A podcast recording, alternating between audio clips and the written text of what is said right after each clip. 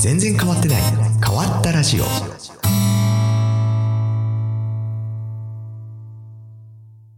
私めちゃくちゃ台湾が好きなんですよね。まあ皆さんもご存知かもしれないですけども、えー、好きでですね、まあ結構行く回数も増えてきたんで、まあ、ただ行くだけだともったいないなと思ってですね、ブログも書いてたりします。あの、台湾ロマンっていう、ロマンはあの漢字なんですけども、台湾ロマンって検索かけてもらったら見れると思うので、あの、これまで行った時のこととかもね、いろいろ書いてるんですけども、まあ、あの、好きでですね、好きで好きすぎて、ついにはですね、台湾で結婚式まで挙げてしまいました。えー、ちなみに奥さんは日本人なんで、本当に意味わかんないですよね。で、なんでまあこういう話してるかっていうと、実はあの昨日ラジオをですね、公開したら、えー、早速その Facebook であったりだとかで、えー、コメントをいただいたんですけども、えー、その中にも台湾の方からもですね、えー、台湾に住んでらっしゃる日本人の方からもコメントをいただきまして、あの、本当にありがとうございます。で、お一人はですね、えー、ちょっとまあ名前出しちゃいますけど、河合さんという方で、えー、河合さんは、えー、私あの、ケンティンっていう、あの、台湾で一番南側の、えー、要は日本でいう沖縄みたいなですね、海がすっごい綺麗な、まあ、リゾート地があるんですけども、まあ、そこで結婚式を挙げたんですね。で、その、えっ、ー、と、少しだけ南、あえっ、ー、と、北の方にあるですね、えー、ヘンチュアンっていう町で、えっ、ー、と、河合さんはですね、えー、民宿をされていまして、で、その河合さんがですね、私の結婚式の、えー、まあ、開催に向けての準備であったりだとか、いろいろ手配、あの、ホテルとかもそうですし、えー、いろんなことをですね、お手伝いをしていただいたんですね。河合さんと、あと河合さんの奥さんですね。奥さんはあの台湾人の方なんですよね。で、今はですね、ちょっと河合さんはいろいろ、えー、カニの保護活動とか、えー、されてるみたいで、ぜひですね、ちょっと一度、あのー、お話をずっとお伺いしたいなと、長いことお会いできてないので、お話聞きたいなっていうふうに思ってたりするんですけども、で、えっと、もうお一人ですね。えー、台湾好きやったこの方を知らない人はいないんじゃないかっていうぐらい、あの、台湾関係のですね、書籍をたくさん出されているですね、えー、片倉さんですね。片倉義文さんに、なんとコメントをいただきまして、本当にありがとうございます。お忙しいと思うのに、わざわざ聞いていただいて、本当になんか恐縮なんですけども、もう、こうやってね、台湾にいていらっしゃるお二人にですね、コメントいただいたのなら、まあ、台湾に関してですね、これは触れないといけないなと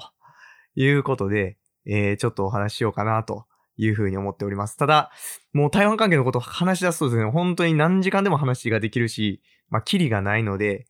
えー、今日はですね、ちょっと食べ物のお話をしようかなというふうに思っています。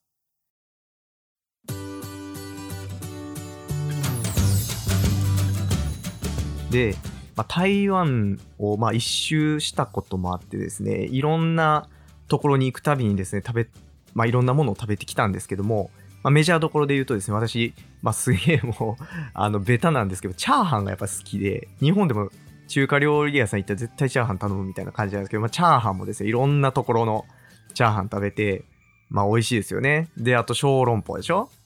で、えっ、ー、と、ルーローファンであったりだとか、ジーローファンであったりだとかっていう、まあ、そういったメジャーどころもめちゃくちゃ好きなんですけども、あと、そうそうそう、あの、名もなき朝ごはん。あの、卵焼きとか、あと、あの、豆乳ですね。ドジャンって言うんかなあの、豆乳もめちゃくちゃ美味しいし、あの、向こうって朝ごはんめちゃくちゃ健康的なんですよね。その卵焼きとか、えっ、ー、と、その豆乳をですね、それも熱々の豆乳なんですけどね、えー、お店で買って食べるっていうような、まあ、習慣があって、もうそれ食べに行くだけでももうなんか台湾行きたいっていうぐらいにはですね、朝ごはんもめちゃくちゃ健康的で美味しいんですけども、まあ、どれも何食べても基本的には美味しいんですよね。ただ、なんかふとですね、こう、実は日本に戻ってからもずっとあれ食べたいなって思ってて、まあ、なかなかですね、とはいえいろんなところ探しても日本では食べられない食事というか食べ物で食べたいものがあるんですよ。で、それがね、何かというと、えっ、ー、と、本通麺っていうんかな？えー、本通っていうのは、あの、えー、日本じゃあんま見ないんですが、赤いお酢お酢ですね。お酢。で、えっ、ー、と、麺は麺ですね。なんで、えっ、と、赤いですね、お酢を混ぜた麺があるんですよ。で、これ、何かっていうとですね、えっ、と、一昨年えー、ちょうどですね、その時通っていた X デザイン学校っていう学校があるんですけど、そこの主催でですね、台湾でサービスデザインのワークショップをやってたんですね。で、そこに参加させていただいた時に、えー、と一緒のグループでこう行動していた UX デザイナーの男の子がいて、えー、その子がですね、いつも食べてるお店やから絶対美味しいからちょっと連れて行ってあげるよということで、あの、連れて行ってくれたんですよ。で、えっ、と、どんなお店かというと、えっ、と、臭豆腐のお店ですね。あの、臭豆腐って分かりますかね？あの、臭いお豆腐なんですけども。で、基本的にですね、私も、臭豆腐、そんな自らですね、例えば夜市とかでも食べに行ったりとかっていうことしなかったですし、えっ、ー、と、まあ、この時に、この子にですね、連れて行ってもらわないと、臭豆腐多分一生食べることなかったよな、というふうに思うんですね。で、えっ、ー、と、当然だからそんな感じなんで、臭豆腐の専門店なんか行くこともなく、で、えっ、ー、と、行ってみたんですけど、まあ普通にですね、よくある街中にあるような食堂みたいなところだったんですけども、えー、そこでですね、その子が頼んでくれたのが、えっ、と、結構ピリ辛の臭豆腐。もう、なんて言ったらいいかな。私、あんま知識がないんであれなんですけど、薬膳料理っていうんかな。なんか、明らかに体にいいような臭豆腐なんですね。と、一緒にですね、出されたのが、この、えっ、ー、と、本通麺っていう、その赤いお酢の麺なんですけども、これがね、えっ、ー、と、もうとにかく酸っぱいんですけど、めちゃくちゃ美味しいんですよ。めちゃくちゃ美味しいです。もう、今すぐにでもまた食べたいぐらいなんですね。あなかなかね、日本の料理でこれっていうのがもう、なんか例えで言えるものがあんまないんですけど、まあその赤いお酢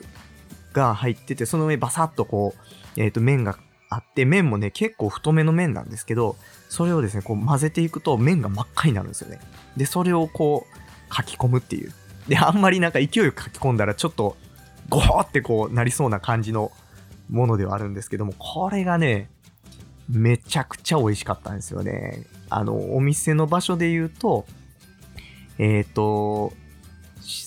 シーメンってありますね。西門って書いて、シーメンの、えっ、と、ずっと南の方にカルフールがあると思うんですけど、さらにそっからですね、南の方ですね。に行ったところの、まあ、すげえもう地元の人しか行かんやろっていうようなローカルな夜市の中に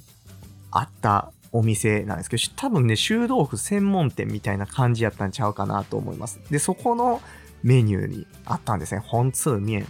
これね、もう、私台湾に行ったら次は絶対行きたいし、家族にも食べさせてあげたいなってすっごい思ってるものなんです。えー、ぜひですね、また行けたらええなというふうに思っています。はい。えー、ということでですね、まあ、第2回か、全然変わってない変わったラジオ、あっという間に8分間も喋ってしまいました。台湾のことを喋り出したらやっぱり止まらないですね。えー、またですね、ちょっと台湾のことはいろいろとお話ししていきたいなというふうに思います。